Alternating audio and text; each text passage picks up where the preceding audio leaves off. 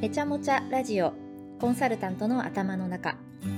へちゃもちゃとはいつしか社内で使われるようになった複雑に絡み合っていて白黒つけられないそんな状況を表す言葉。へちゃもちゃとの戦いこそ実は経営コンサルタントの頭の中を占めていてそこに何か日々の仕事の思考のヒントが隠れているかもしれません。この番組ではおすすめの本の紹介を通じて経営コンサルタントの頭の中思考法を垣間見ることができます。仕事のお供に通勤通学中に聞いていただけると嬉しいです。こんにちは。パーソナリティを務めます。フリーランス MC の杉山まなみです。どうぞよろしくお願いいたします。えこの番組はコンサルタントの皆様と一緒にお送りしているんですが今日もご一緒させていただく株式会社コーポレートディレクション小川さんお願いしますよろしくお願いいたします。株式会社コーポレートディレクション CDI 代表取締役の小川達弘です。よろしくお願いいたします。よろしくお願いいたします今日もですね小川さんからえおすすめの一冊ぜひあの教えていただきたいなと思うんですけれども今日もお願いできますか？はい、よろしくお願いいたします杉山さんってなんかこうこういうのはいつも失敗するなみたいなのってあったりします？苦手なこと。苦手なことですよね。はい。そうですね。なんだろう。あそうですね。食べ物のメニューの、えー、とセレクトに結構失敗することがあるのでああの一緒に行った方が頼んだものを一緒に頼むっていうことをしがちですそれ気づいたらはい。揚げ物ばっかり頼んでたみたいなことですか？あ。なんか一緒に行った人の方が美味しそうに見えちゃうっていう 一緒のものを頼んでおけばあの、まあ、失敗がないという、はい そそうういうところです。そういう失敗ってなんか繰り返しちゃったりとか、なんかいつもこれやってるなみたいなのってありますよね。はい。なんかそういうのあるなとかあとなんていうかな人の失敗だとか他の会社の失敗の話聞いた時にあそれめちゃくちゃ自分と一緒だなと思ったりとかってなんかあるじゃないですか。ありますね。でなんかこう失敗ってこう繰り返されるしそこにはこうパターンがあったりとかあと人とか組織の間で結構共通したものがあるよねみたいなのってあるんだろうなと思って。はい。で今回まあそういう風なエッセンスが入ってるような本を紹介できればなと思って一つ取り上げてみました。はいタイトルが「失敗の本質」サブタイトルが「日本軍の組織組織論的研究」日本軍の組織論的研究っていう本をおちょっと取り上げてお話ができればなというふうに思ってます。ありがとうございます。ちょっとタイトルあの文字が難しい文字というか硬、い印象があるんですけれども。そうですよね、はい。あのこのポッドキャストではあの基本的にはビジネス系のうん。本をあの取り上げたいというふうに思っているんですけれども先ほどのタイトルにある通り日本軍の、えーまあ、戦争があった頃のことですね。日本軍の組織論的研究なのでどっちかというとまあ歴史系のうん。本ということになります。ただあのご紹介していきますけれども、えー、と経営学のお教授の方先生があの執筆に関わっていらっしゃるということもあって、えービジネスパーソンにとってもたくさん学びがあるしいむしろビジネスマンに長くたくさん読まれている本なのかなというふうに思います。すごく興味深いです、で、まあ、結構古い本ではありまして1984年にい発行された本であります。はい、40年近くそうですね前ですねちょうど40年前ぐらいのはい本ということになります。でタイミングで言うとおいわゆるう日本が経験した大戦をお終戦したのが終戦してから40年ぐらい経った1984年に本が生まれてそこからまた40年ぐらいあ今に経ってると今経ってるというようなタイミングの本になります。でさっきその経営学の先生も執筆に関わってというふうな言い方をしましたけれどもこの本は6人の先生が、えー共著という形一緒に作ったという形の本でして所属でいうと防衛大学でしたかねにあの所属している先生方が書かれたという本であります。戦争のそういう研究をされている方と経営のそうですね、はい、研究をされている方が協調はいでいらっしゃるということなんですかねで。この失敗の本質の解説記事のようなものを読んでみるとこの6人の中のあの中心で取り組まれた方の一人でいらっしゃるのが野中先生という経営学の先生なんですがのエピソードが紹介されていたりします。で野中先生はアメリカで留学をしていらっしゃってで日本に戻ってきてで何かあの日本で、え経営学の研究をしたいなと思ってさまざまな事例研究をされていたと。でその時にいろんな企業に行くと成功事例というのは結構、まあ、自慢話なのでたくさん話してくれるんだけれども失敗事例の研究って結構難しいよねという話があったということだそうですね。まあ、会社としてはその昔の恥を赤裸々に語るということなので嫌だなと協力的ではないということがあったそうなんです。でそういうふうに困っていた時にあるその先輩ですかねにアドバイスをされたのが失敗というんだったら日本軍の研究をしてはどうかというふうなアドバイスを受けそしてその日本軍に関する情報がたくさん集まってる場所ということでいうと防衛大なので防衛大の先生たちと一緒に連携しながら本を作っていったということみたいです。そこから誕生した本なんですね、うん、そうですね、まあ、ちょっと今の私たちの年代からすると失敗というなら日本軍をっていう発想としては出てこないですねなかなかはい、まあ、当時のあの方々としては、うん、あの自然な発想の一つだったのかもしれないですね。そうですね。ただあのまだそのなんていうかなまさに戦争を研究された方々もたくさんいらっしゃる状況特に学問の世界にもたくさんいらっしゃるという状況かなと思うのでそういう専門外の学者の人が戦争を語るとかってちょっとどうなの？タブーなんじゃないの？っていうような空気感があったみたいな話もあるみたいですしあとこのタイトルがなんか暗いからボツになりそうになったみたいな話もあるみたいで失敗の本質ってなんかあんまり前向きな話じゃないよね。そうですね。本当ですね。ということはあったみたいですね。今になって思うと本棚に失敗の本質っていう本並んでいたら知りたいなと思うと思うんですけどね。先に知っておきたいですよね、うん、それなら先回りできそうな。そうそう、はい、やっぱり先回りで何か、うん、あね、手を打てることがあればっていうことだし、うん、何か自分が失敗の状況に置かれてる時にその本質が分かってると対処できそうな気がするんですけどね、まあ、当時はタイトルが暗いねって言われてたみたいですけどふうなことであのその6人の先生たちがあのこの「失敗の本質」というテーマに取り組んで一つの本を協力して書き上げたということでしてその結果としてその戦争というか歴史の研究をされる学者の方々のアプローチというのと、え経営学の先生たちのアプローチというのがちょうどこう混ざるような形で議論が進んでいったみたいでこれ戦争とか歴史の研究をされる方々ってどちらかというと一個一個の出来事を丁寧に記述していきながら一個一個の事例の複雑さだったり個別さっていうところを整理していこうというところはどちらかというと強いそうでして一方で野中先生をはじめとしたその経営学の先生はあの、まあ、特にこの方々はっていうことだと思いますが、はい、その理論化をしたいということがあって、うん、その一個一個の事例よりもそこに共通した何か、まあ、まさに本質っていうことかもしれないですがそれを見たいですよねと。なので個別個別ちゃんと見たいですよねっていう人とそこに共通した何かを見出したいですよねって結構対立関係になりがちですよね。そうですね、うん、まあ、そういうところをそうですね、はい、一緒に乗り越えていって作ったという本のようです。なんかその作り方だけ聞いてもすごく興味深いですね。すねはい、実際に書き始めるまでにも議論で1年2年経ったようなこともあったみたいで。結構大変なことですよね。大変なことですよね、うん、なかなか今でこそそういう、まあ、コラボレーションというのか、まあ、一緒に異業種というかが一緒にやるっていうことがあの、まあ、当たり前になってきているかもしれないですけどその当時と考えると結構こう斬斬新というか、先進的な取り組みだったのかなというふうに、ね、はい、本当おっしゃる通りそうなんだなと思います。最近よく言われてる異業種だったり、異なった才能のコラボレーションっていうところの一つ典型的なそういう中で生まれてきた本ということであります。はい、で、えーと、この本の冒頭に書いてあるんですがあの何を意識して書いているかというところですね。えーとまあ、そのままちょっと一旦読んでみようと思います。はい、えー、本書が目指すところは大東亜戦争における日本軍の作戦失敗例からその組織的欠陥や特性を摘出し組織としての日本軍の失敗に込められたメッセージを現代的に解読すること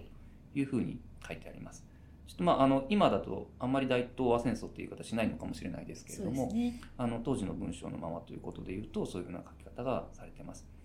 ですので、えーと、まずこの戦争において、えー、日本軍が失敗したと失敗がありましたよねというところを出発点にしてそこに何か組織的な問題や特性というのがあったはずであるとそこをちゃんとエッセンスとして抽出をしてそれを今の時代に向けて何か意味がある形で解読をしていきましょうという位置づけになります。実際はあのその日本軍が当時さまざまにしていたことっていうのは大きな戦略的なことから個別の多分現場現場で起こったことというのがいろいろありそれには簡単に失敗という言葉では片付けられないようなものがたくさんあったということが現実だとは思うんですけれども一旦まああの組織としては失敗しましたよねというところを起点にして書かれている本ということになります。そうですね戦争というとこう長い期間、まあ、この戦争あったと思うんですけどもその時々であの違ってくると思うので本当に先ほどまあ何数年こう歳月をかけて本が作られたっていうところも掘り下げるもう箇所というのがたくさんあってというところも、うん、はい、想像できます。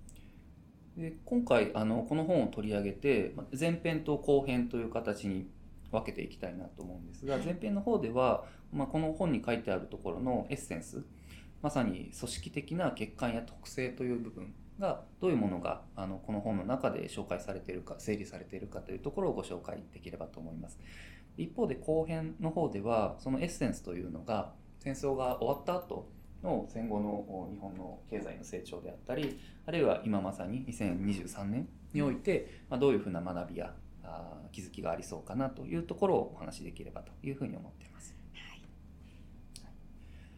で、えー、この本なんですけど結構、まあ、分厚いというかあのボリュームはそれなりにある本でして。そうですよね、うん、そうなんですよね、はい、で、えーと、大きく言うと前半後半に分かれているんですけど、はい、前半の方は、えー、この本で取り上げられているのは6つの、まあ、事件や作戦取り上げられていまして、うん、そのそれぞれの事例があのこれ結構丁寧に、えー、整理をされていてでそれそれぞれの事例の後に、まあ、こういうふうなエッセンスがありますよねというところの整理がされていると。で本の後半の方ではそのそれぞれの事例の中から抜き出してきたエッセンスというものをまさに理論化していって、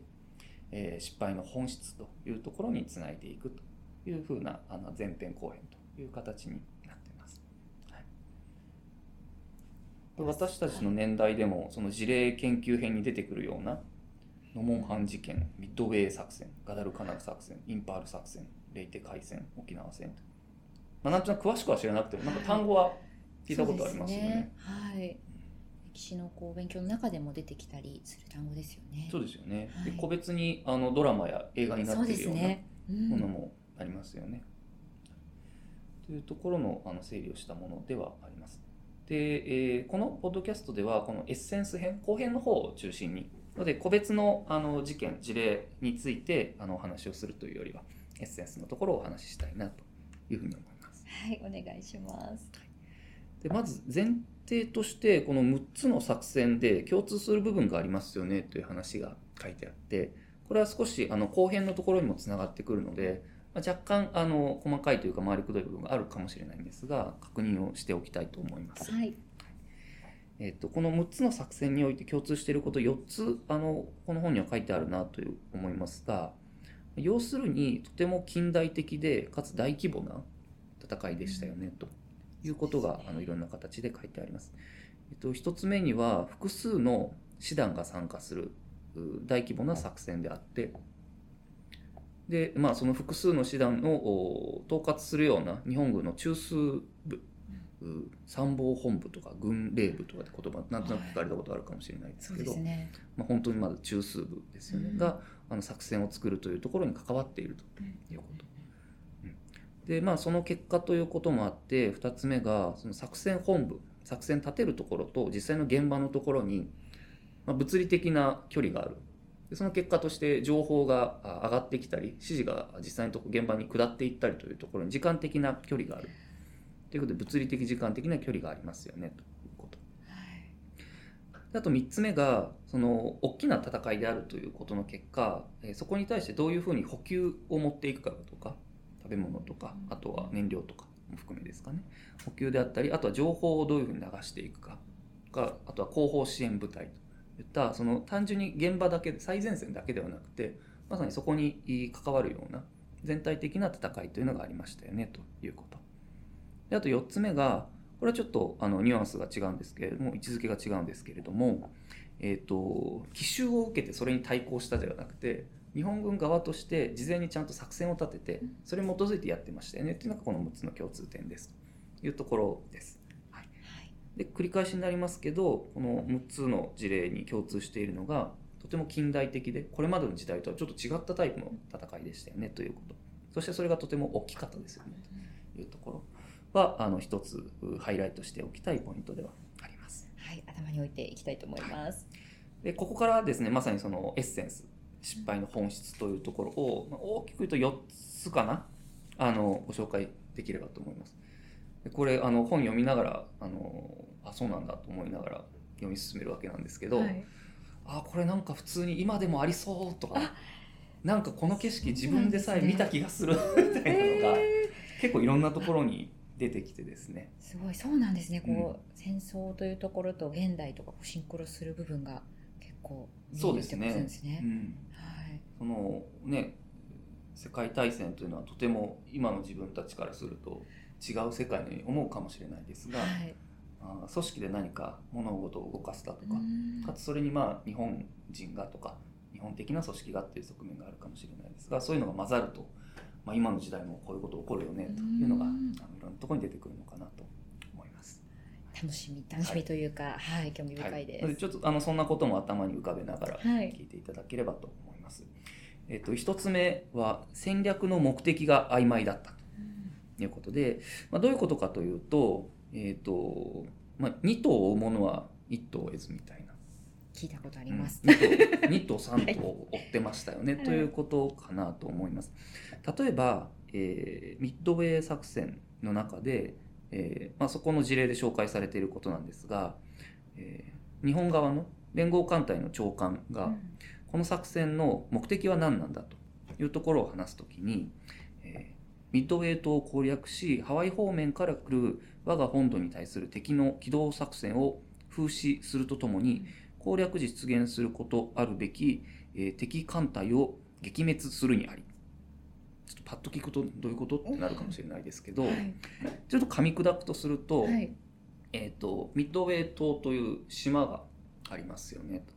でこの島というのは一旦敵という言い方をしますが敵の拠点であって、うんまあ、そこから自分たちのところに攻めてくる拠点になりますよね。うん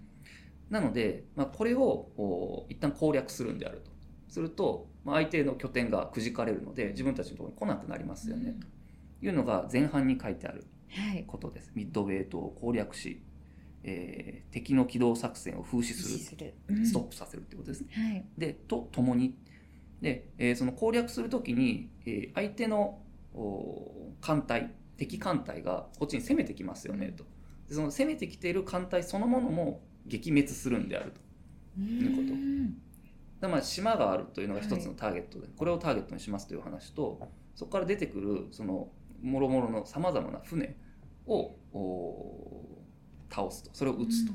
いうのを、まあ、これ2つ言ってるわけなんです。で、えーここに対してあのアメリカ側からの総括としてここに二重の目的がありましたよねという、あの評価をされているわけです。はい。で、まあ、ちょっと実際に現場で何が起こってるかってなかなか想像しながらでないとこれ別に島をこの攻略するとそこから出てくる敵艦隊を撃滅するってうん両立するんじゃないかなと思ったりもするんですが、はい。実際に起こったことでいうとその攻撃の優先順位をどういうふうにするかということであったりそうですね。わからないですね。うんこれだと。あるいは、えー敵艦隊を撃滅する方が優先順位高いんであれば、うんうん敵艦隊がどこにいてどれぐらいいて、どっちに進んでてどれぐらいのスピードっていうことをかなりつぶさに理解をしないと対応できないわけなんですが、そういったあのどこに、まあ、敵がいるかって索敵って言ったりするみたいです、はい。まあ、それが徹底されなくて、うんえー敵の発見が遅れたりしたということで、まあまあ、この二重の目的があったということが実際の、えー成果に影響を与えたと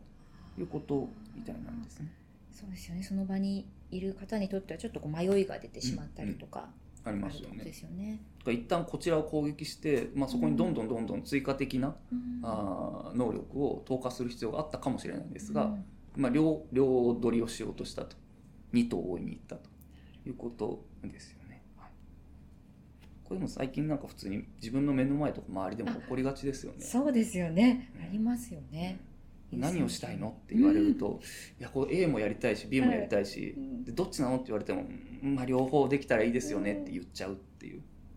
そうですよね。でもそう言われて実際にやるときには困っちゃったりしますね。うんはい。そうですね逆にあのアメリカ軍はかなり優先順位をはっきりさせて、うんまあ、逆に言うと A と B あるとすると A を狙うんだと、うん。逆に B に対しては何もしないでくれっていう指示をしてたり、まあ、そういうことがあったみたいです。ほど。で2つ目戦略が短期目線だった。かなり短期思考の戦略だったということみたいなんですね。はい。でこれも、まあ、そもそも日本軍としての作戦が、まあかなり最初の段階で、はい。えーもう勝利をしてしまってうん大打撃を与えると相手国というのは戦意を喪失してその結果あいい条件での講和が獲得できるんじゃないかなという見立てだったそうなんですね。そうだったんですね。はい。で実際にあの当時の会議の資料とかに言及されているんですが、短期的であればなんとかなるかもしれないが、うんこの戦闘行為が2年3年続くとちょっとわからないですっていうような発言もあったみたいなことがこの本の中には紹介されてました。うん。もともと本当に短期でこう終えるぞというさ戦略しかななかったというわけではないかもしれないですけどそこがもう一番本筋だったといそううですね。そこの意識が強かった。はい。結果としてもし最初のお作戦でうまくいかなかった場合、はい。次どうすんのとか、うん。あ逆にプラン B どうするのっていうところが、はい。あんまりこうちゃんと考えられてなかった。なぜなら最初で勝つのだからっていうほどみんながそこをもう信じてやっていたってことだったんですね。そうですね。でそれに伴って、えーじゃあ自分たちがどうやって防御するかだとか、うん。あるいはそこに向けて情報や補給をどう提供していくかっていうところに対する整理もあまり十分ではなかったと軽視されていたということが紹介されています。まあこれもそうですよね。最初で勝つんだったら、はい、その後どうするかとかそこに対してどういう補給をするかっていうのはあまり重要じゃないそうですね。必要がないと思ってしまうかもしれないですね、うん。そこに信じていれば、うん。で、えーまあ、3つ目で言うとその意思決定をする時に結構空気に支配されたなっていうのがあって、空気の支配、この空気っていう言葉がたびたび出てくるんですね。でこれ何かというと、はい。物事を意思決定する時に理性的に判断するんじゃなくて情緒的だったり精神的な判断にえー委ねられてしまったということがあってですね。それだけを聞くとちょっとなんかこうこ怖い感じがうんしますけれども、はい、気持ちです。気持ちです。気持ちで。ことになりますもんね。で実際あの当時の文章の中に出てくる単語が紹介され言葉が紹介されているんですが「戦機まさに熟せり」とか「決し決し任務を遂行すべし」とか「神のご加護がある」とかあとは、えー納費を超越し国運をとして断行すべき」まあ、納費っていうのはできるできない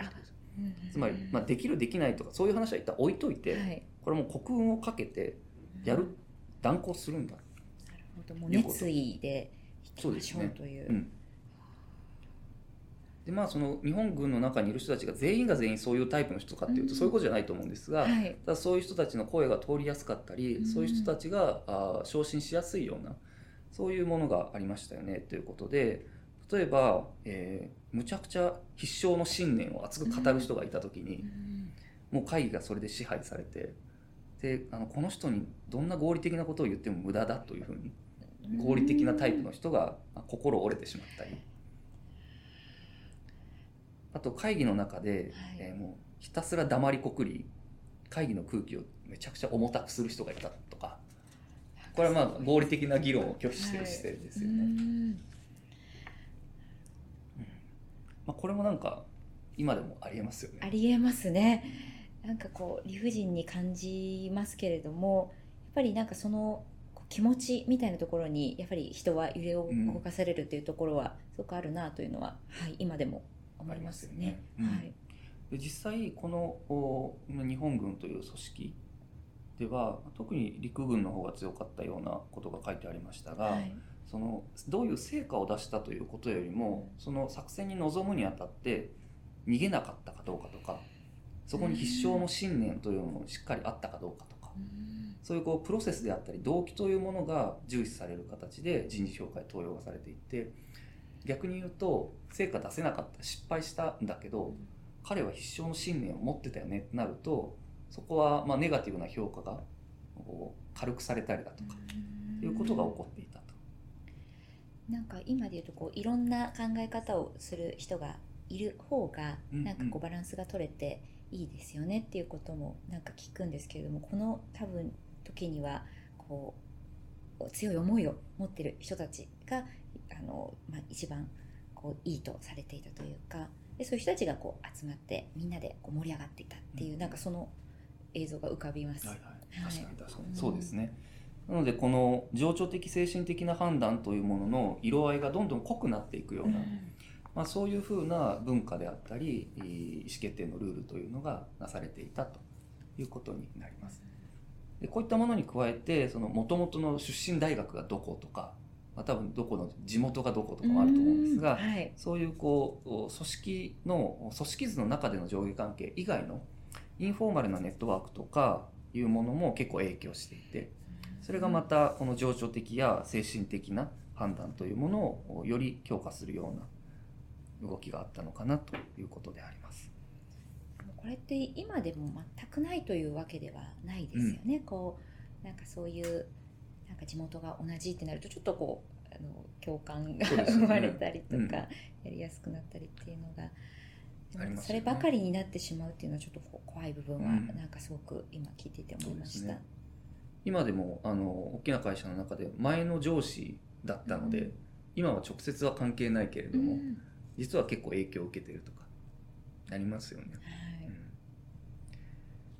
で、まあ、こういうふうな特徴を持っているう日本軍という組織があのもう一個失敗の本質で書かれているのが4つ目ですね。はい。組織的な学習の弱さと